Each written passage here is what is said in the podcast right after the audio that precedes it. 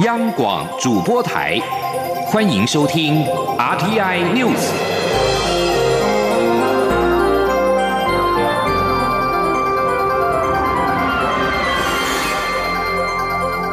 听众朋友您好，欢迎收听这节央广主播台提供给您的 RT News，我是张顺祥。国内的疫情趋缓，国旅大爆发，安心旅游补助的经费可能提早在八月底就用完。对于是否再加码，行政院长苏贞昌今天表示，这都是人民的血汗钱，应该花在刀口上，并且分轻重缓急。他会请相关部会跟主计总处好好的评估。请听央记者刘品熙的采访报道。交通部观光局在七月推出安心旅游补助，而国内疫情趋缓，国旅爆发，原本编列新台币三十九亿预算，计划补助期限到十月底。如今因为国旅爆量，可能提前在八月底就预算吃紧，民众与业者担忧可能会提前结束补助。目前观光局已经提出争取预算加码、补助额度减半以及补助提早截止三种营运方案。对此，行政院长苏贞昌二十六号上午出席活动前受访表示，当初有人骂政府管制口罩，后来证明是对的；也有人不认同三倍券，但现在三倍券发挥大大的功效，国旅大爆发，旅馆一床难求，餐厅订不到位。对于是否还要再加码，由于这都是人民的血汗钱，应该花在刀口上，他会请相关部会再好好评估。他说。那预算用尽后，是不是还要加码？还是把这都是人民的血汗钱花在刀口，应该花在刀口上？是不是还有一些还没有走出困境的，更需要的？我们分轻重缓急，所以会请相关部位主机总处。好好评量。此外，全国工业总会二十五号发表白皮书，呼吁政府加速纾困三点零计划通过。苏贞昌对此表示，行政院已经定出纾困三点零计划，拜托立法院早日通过。他指出，这段期间因为防疫有成、纾困有效、振兴经济也发挥功效，所以比起去年同期，零售业、百货业反而逆势成长。但还是有些产业受到外国疫情冲击，尚未走出困境。加上之后可能还会有第二波、第三波的疫情，政府会就有限的预算做最有效的运用。央广记者刘聘熙在台北的采访报道。交通部希望展延桃园机场第三跑道的完工时间，但是行政院不同意，要求仍然是以二零二五年完工为目标，遭到蓝营认为是在帮桃园市长郑文灿打造二零二四年参选总统的政治跑道。对此，苏贞昌今天表示，中央地方协力突破困难，完成建设，国家才能跟世界来竞争。中选会承诺，在今年初大选之后半年之内提出公民投票不在籍投票法的草案，目前已经将草案送到行政院审查。政务委员罗秉成今天表示，尊重中选会的规划，公投不在籍投票采申请制，而且是以国内投票权人为限，相关大方向并没有更动，期盼能够在下个会期送到立法院审议。记者王维婷报道。不在籍投票制度讨论多时，中选会曾表示，下次公投时间是二零二一年八月，会朝此目标时程推动。中选会日前也已经将公民投票不在籍投票法草案送行政院审查。根据草案内容，公投不在籍投票采跨县市移转投票，并放宽投票所工作人员可跨县市申请工作地投票的规定。公投不在籍投票，所有投票权人一律适用采事前申请制。公投不在籍投票仅限于国内投票权人移转到不同地点投票，并未包括海外投票。负责审查的政务委员罗秉成二十六号受访时表示，已经召开两次审查会议，尊重中选会的政策设计与规划，并未更动草案内容大方向。接下来将处理法制文字修正。罗秉成表示，尚未确定排进行政院会的时间，但会尽快送立法院下会期审议。罗秉成说。呃，中选会是希望说，因为第一个是法律规定要立的法嘛，哈，或者就是说他们主委在呃立法院有有委员会吧，有有承诺，希望在呃六个月内提出，大概就是下会期嘛。那我们这边会。呃呃，迅速的来处理了。另外，中选会建制的电子联署系统已经完成自安测试与网络环境全面检测，并于八月上旬送行政院自安处进一步加强自安防护。对此，行政院发言人丁仪明表示，电子联署系统正在进行自安检测，待有进度后将向行政院长苏贞昌报告。中央广播电台记者王威婷采访报道。帕金森氏症是老年人中最常见的神经退化疾病之一。中后期的治疗方式是深脑刺激系统，尽管效果好，但缺点是耗电，而且容易产生副作用。科技部今天表示，交通大学的教授跟长庚医院的医师组成的跨领域团队，采用台积电的半导体制成，开发最新的智慧型可视性闭回路深脑刺激系统，预估将能够有效提升疗效，而且耗电量减半。记者郑祥云、杨文军的采访报道。帕金森氏症的症状包括动作缓慢、颤抖、步态障碍，在长期服用左多巴药物后，又容易产生肢体不受控制的异动症。因此，中晚期的帕金森氏症患者目前可选择深脑刺激系统，透过外科手术在脑部植入电极，借由高频率电刺激，达到改善动作障碍的效果。不过，目前的深脑刺激系统只能采用无差别连续性的电刺激，但很耗电且容易产生副作用。在科技部台湾脑科技发展及国际跃升计划支持下，交通大学电子研究所教授柯明道和林口长庚医院动作障碍科主治医师陈琼珠组成跨领域研究团队，采用台积电的晶片，开发最新智慧型可视性闭回路。深脑刺激系统可根据个别帕金森氏病患脑中独特的生理讯号来决定进行电刺激的最佳时机。陈琼珠指出，目前初步的模拟实验发现，疗效有效提升百分之三十五，且耗电量减半。他说：“最重要、最重要的是，它非常省电，就是我们用的电量大概只有传统型的五十 percent 而已。”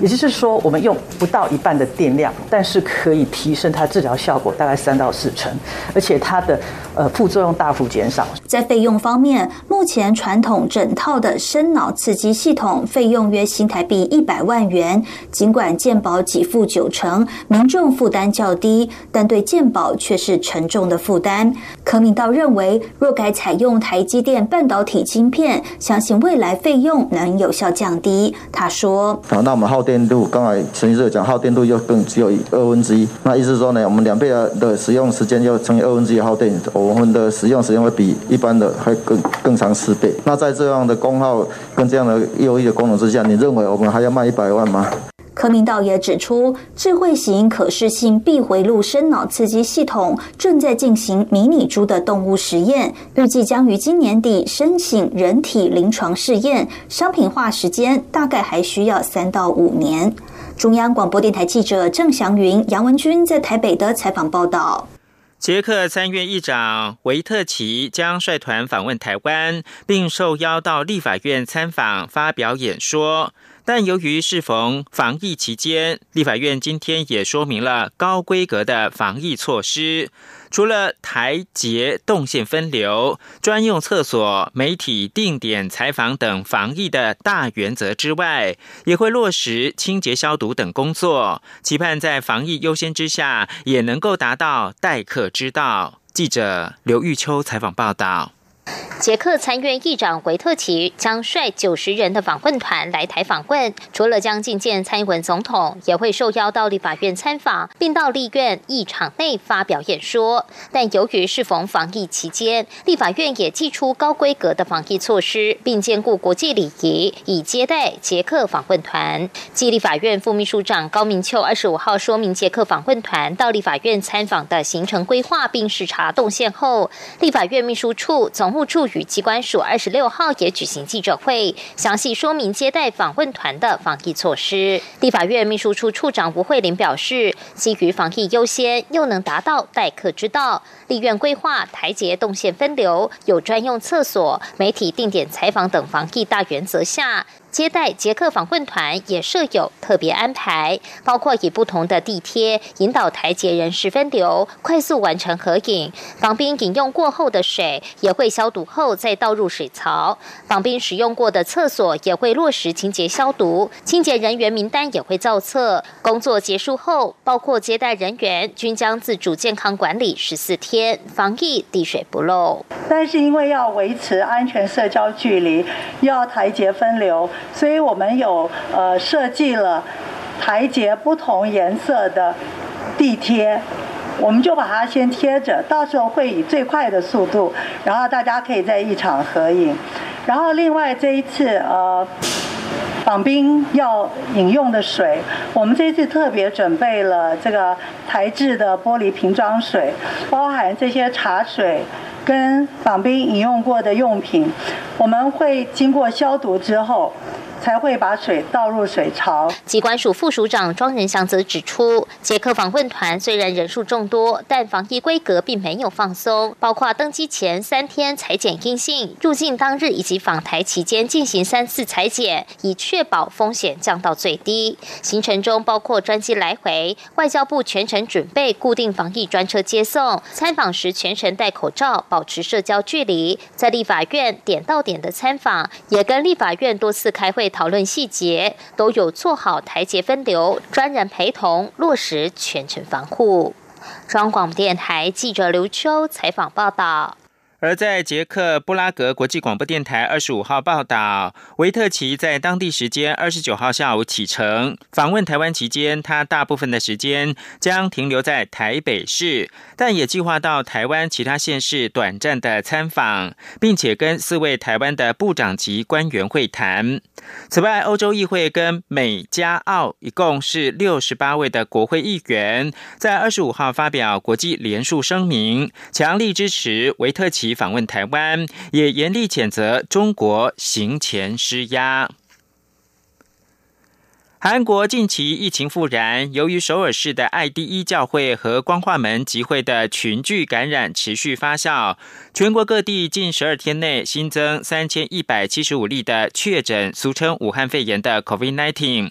在此同时，南韩政府因推行医学院扩招等政策，引发医界不满，双方协商破裂。南韩医师协会今天发动全国大罢诊，南韩政府发布行政命令，要求首都圈医院的医生跟实习医生立即的复工，没有正当理由违令者将被处以三年以下有期徒刑，或者是三千万韩元罚金，或者被暂时吊销从医资格。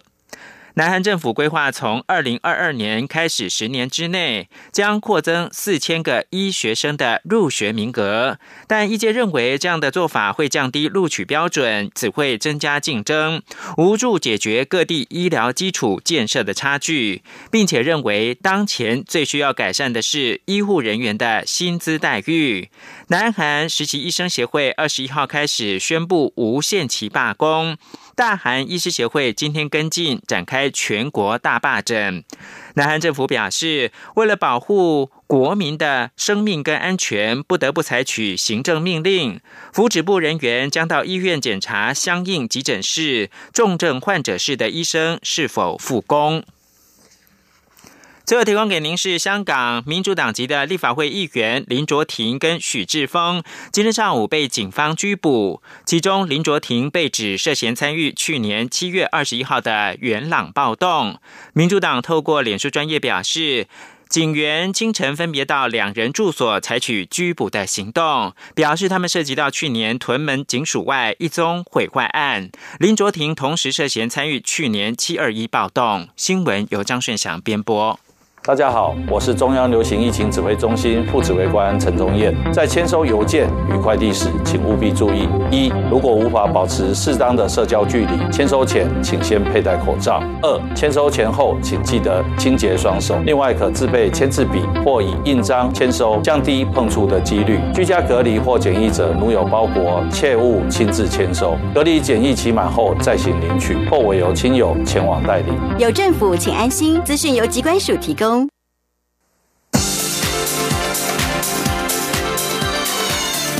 是中央广播电台台湾之音，欢迎继续收听新闻。欢迎继续收听新闻，我是陈怡君。经济部今天举行二零二零台湾早期投资论坛，与会的国发会主委龚明鑫指出，为了协助已经有第一桶金的新创事业迈向国际，政府设定未来四年要协助四十家以上的新创顺利 IPO，也就是首次公开募股，或者是被大公司并购。目前正在跨部会协商，要松绑企业并购法，增加并购新创的诱因，包括。让新创的无形资产在并购时能够逐年纳入分摊及分销，还有新创公司的股票在转化成并购公司股票时，隔年所遇到的溢价缴税问题也渴望缓缴。预计在年底之前可以将草案送入行政院。记者谢佳欣的报道。经济部委由台经院举行二零二零台湾早期投资论坛，并正式成立早期投资联盟，要集结创投、天使投资人、公司创投加速器共二十名联盟成员，彼此共享资讯，希望能提高新创事业的募资机会，投入各种资源协助新创成长，并完善新创募资服务，加速国内创新创业的生态系发展。与会的国发会主委龚明鑫强调，蔡总统第二任期内，政府会大力加码支持新创，例如创业天使投资方案加码到新台币一百亿元，还有提供新创融资方案六百亿元。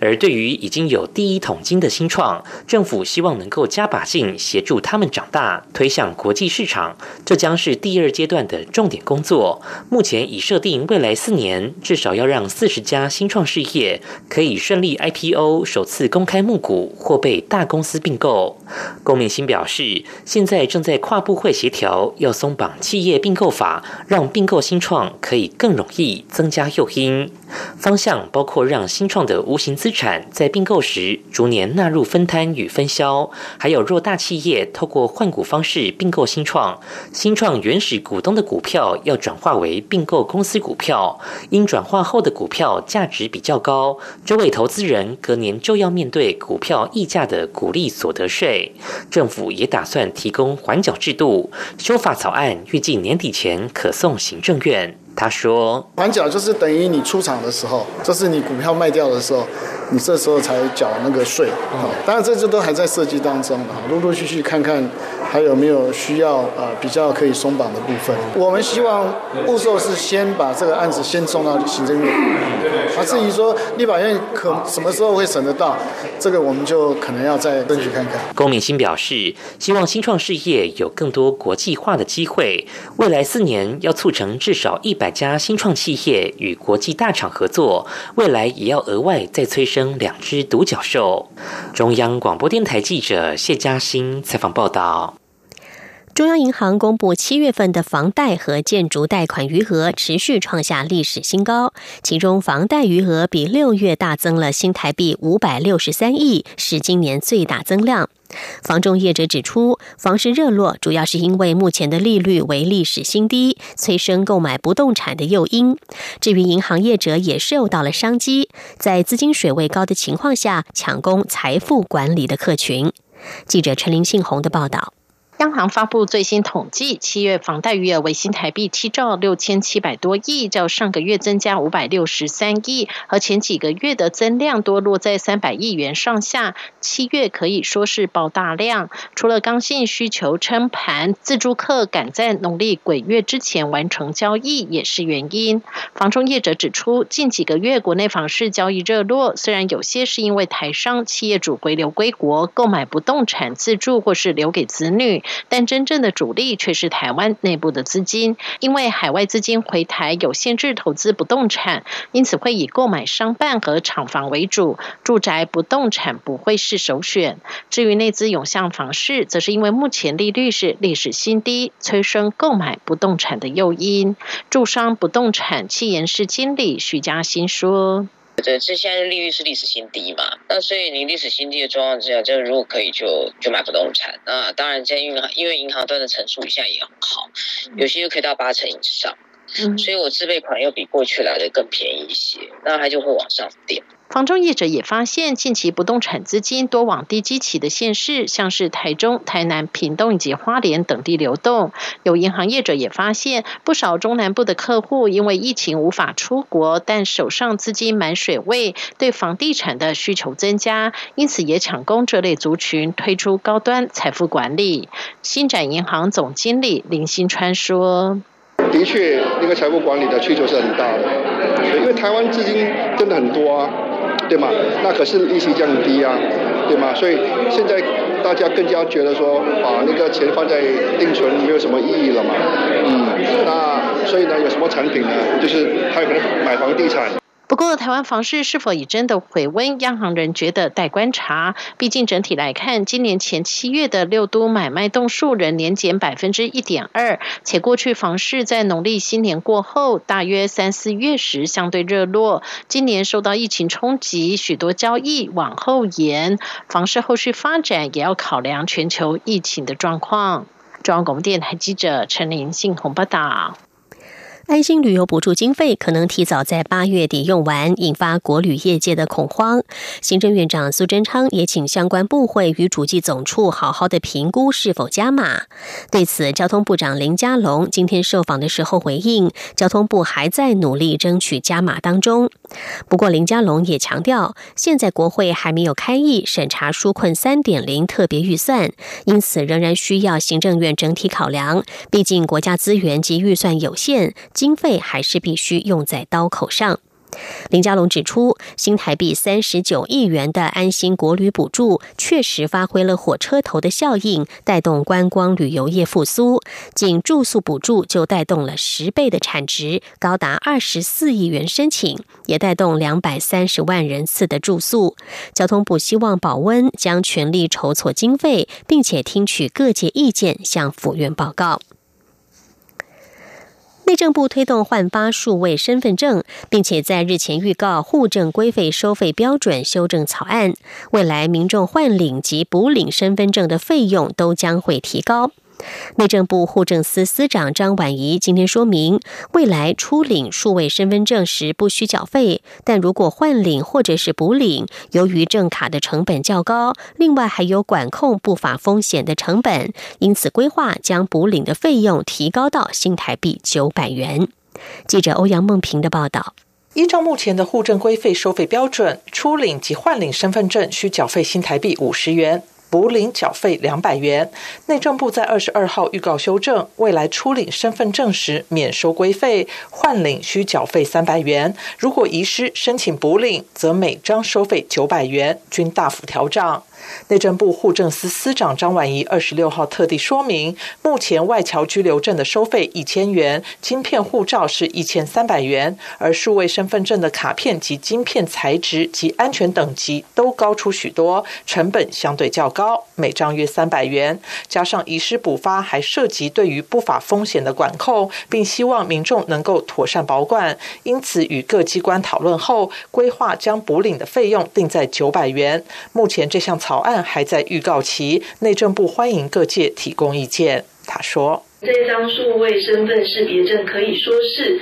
我们整个国内啊，不管是在卡体的材质或是晶片本身啊，都是采用最高的一个安全标准来制作。所以它现在的整个卡体啊，整个规划都比健保卡、比啊移民署的外侨居留证。”或者是一般的金融卡或是信用卡，它的等级都来得高，非常非常的多。那这个部分也是为了要呃强化民众身份的一个安全的保障。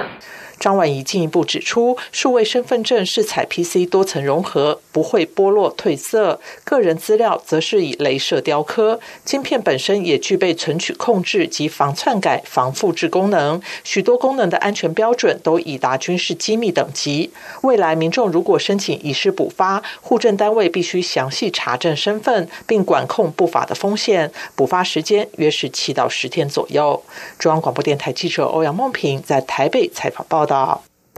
台大公卫学院与彰化县卫生局进行的万人血清抗体研究发表会临时喊卡，引发外界不少争议。对此，研究者之一的台大公卫前院长、前副院长陈秀熙今天表示，他们都有遵照相关规定进行研究，也说这是一项带有服务性质的学术研究，呼吁外界不要拘泥学术的氛围，也希望指挥中心能够支持以服务的角度来对外发表。记者肖兆平的报道。台大公卫学院与彰化县卫生局进行的万人血清抗体检验结果，原定要在二十五号对外公布，但却临时喊卡。中央流行疫情指挥中心专家小组成员、台大儿童医院小儿部主治医师李炳颖，二十六号接受广播专访时表示，相关研究还是具有学术价值，不过对目前的防疫策略不会造成改变与影响。李炳颖进一步表示。会引起感冒的四种冠状病毒，其实都会与 COVID-19 武汉肺炎病毒有抗体交叉反应。换言之，就算测到中和抗体，也不能排除是伪阳性。强调这是实验必须排除的技术问题。而相关研究之所以取消发表。他推测，应该是实验数据还需要进一步验证。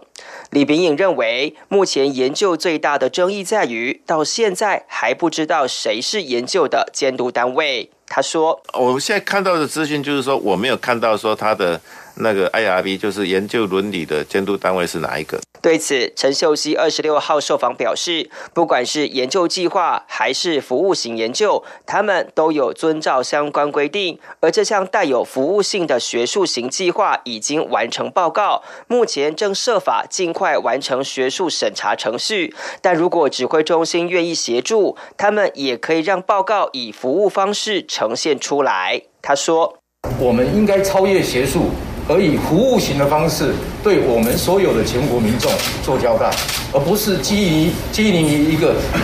小小的一个学术上面的氛围来谈论这件事情。所以呢，就我个人教授而言，我会很赞成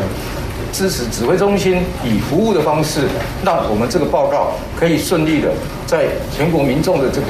这样的一个监督之下，把它报告出来。陈秀熙坦言，血清抗体是为了了解过去的感染状况，所以就台湾情况来说，也不一定要执行抗体调查。而这项研究是为了协助了解疫苗的持续力，强调研究本身是带有服务性质。中央广播电台记者肖兆平采访报道。国际消息：联合国机构世界卫生组织 （WHO） 二十五号宣布，继天花病毒之后，学名脊髓灰白质炎的小儿麻痹症病毒在非洲绝迹。这是世界致力根除小儿麻痹症的一项里程碑。非洲疟疾专家勒克表示，今天对非洲是历史性的一天。勒克所属的委员会证明，非洲过去四年都没有发现新的病例，这是小儿麻痹症病毒已经绝迹的门槛。世卫指出，自一九九六年以来，全球根除小儿麻痹症的努力已经防止多达一百八十万儿童染疫，拯救大约十八万条的人命。在一九五零年代疫苗发现之前，小儿麻痹症在全球各地流行。不过，至今亚洲与非洲许多贫穷国家仍然没有办法取得疫苗。由于全球努力以及三十年来大约一百九十亿美元资金的支持，今年只有阿富汗和巴基斯坦发现了病例，总共是八十七例。美国共和党全国代表大会二十五号迈入了第二天，主题是“机会梦土”。二十五号晚上，大会的焦点预计将会围绕在第一夫人梅兰妮亚以及川普抗中大将美国国务卿蓬佩奥的致辞演说。